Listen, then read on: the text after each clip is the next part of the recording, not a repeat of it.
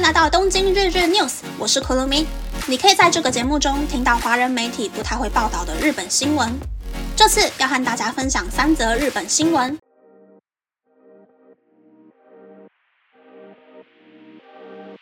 第一则新闻是日本外相林方正在一周内紧急决定拜访中国。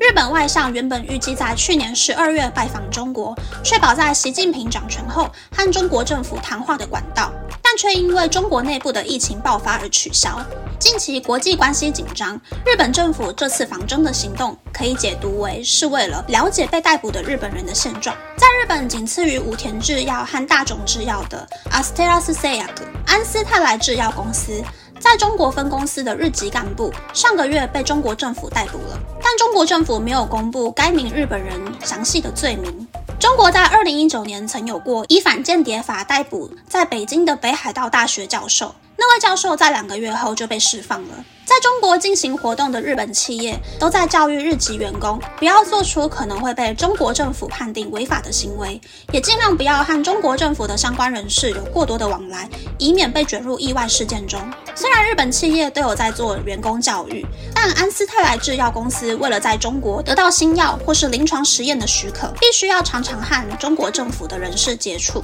制药业界相关人士表示，中国当局对于把在中国收集的数据带到国外这件事很敏感。其他制药公司的相关人士则补充，对于在中国投资，必须要更加慎重考虑才行。在二零一四年习近平掌权之后，发布了反间谍法。中国开始可以合法抓捕在当地的外国人。自二零一五年起，总共有十七位日本公民因为反间谍法被逮捕。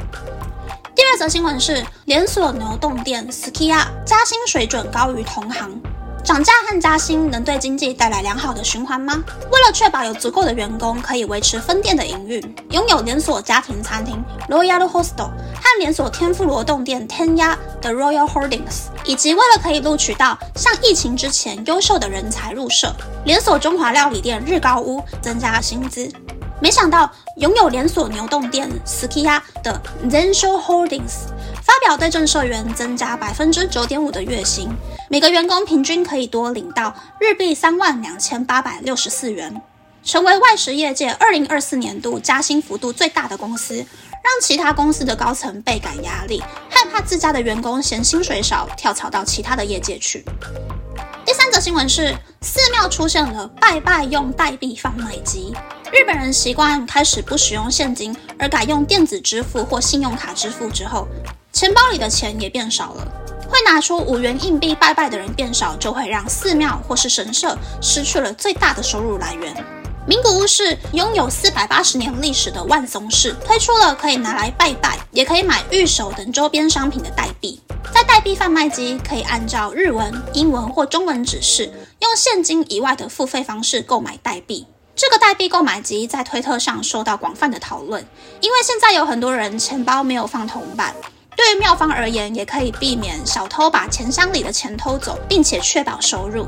其实庙方在五六年前就因为使用现金的人数变少，有了代币贩卖机的构想。因为新冠疫情的影响，才能在去年敲定设置代币贩卖机的流程。万松市除了代币之外，同时也开始使用电子货币，让完全不用现金的人也可以到庙里拜拜。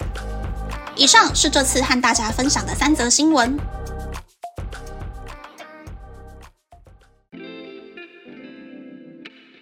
新闻是日本外相，也就是日本的外交部长紧急拜访中国，真的是很突然的就出发了。毕竟日本首相才刚刚从乌克兰回来嘛，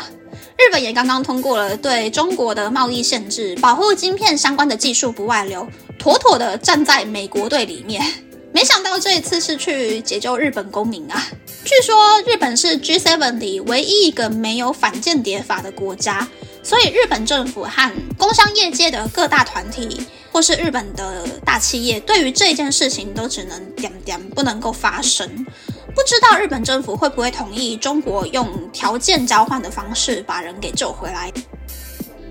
第二则新闻是外实业加薪的新闻。其实我是来日本之后才知道，外食跟零售的薪水超低，大型商社跟银行的薪水就比较高。外食跟零售的薪水真的就是日本政府规定的最低薪资，顶多就是首都圈或是金板神的社员有区域津贴可以领。就某方面而言呢，我也是嫌薪水低，所以才会从零售业跳到制造业，再从制造业跳到银行业。我现在还没有收到调薪通知啊，该不会是因为我才刚入社不到半年就被排除在调薪名单了吧？如果我这一波没有加薪到的话，真的是会让我想要早一点换工作呢。第三则新闻是拜拜用代币贩卖机的新闻，我看照片有看到可以使用交通卡、信用卡或是支付宝、微信支付购买代币，真的是可以不用现金了。日本在拜拜的时候呢，都会先往钱箱里面丢代表缘分的五元硬币，然后在摇铃 Q 神明之后，拍两下手，开始默念想要跟神明说的话。说完之后，再拍两下手就可以了。很神奇的事情是，和其他颜色不一样的五元硬币呢，在日本的流通数量超级少，所以去日本的寺庙或是神社拜拜之前，我都会特别去翻存钱筒有没有五块钱。如果没有的话，可能就会在途中先去超市或者是便利商店买个东西换五块钱去拜拜，还蛮麻烦的。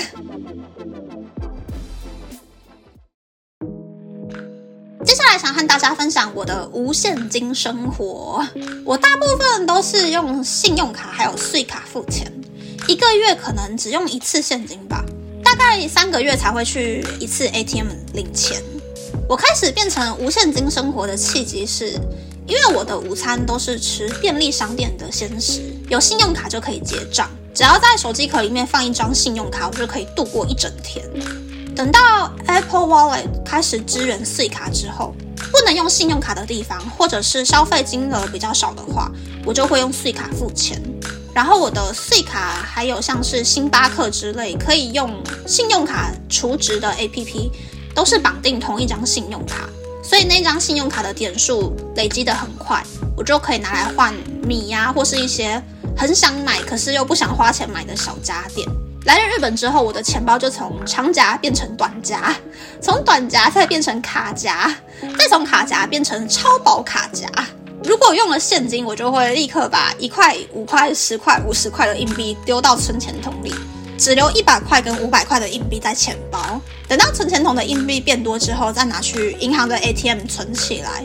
所以其实，在东京的话，没有现金还是可以过得很好哦。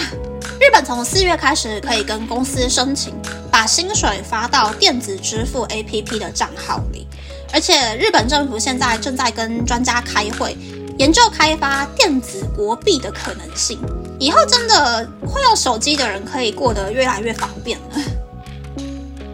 那么，那么这次的分享就到这边，不知道大家喜不喜欢这样的节目呢？欢迎大家留言和我分享你的想法。喜欢这个节目的朋友，可以在 Apple、Spotify、Google、Sound、KKBox、My Music 等 Podcast 平台和 YouTube 订阅《东京日日 News》，或是在 Sound 小额赞助这个节目。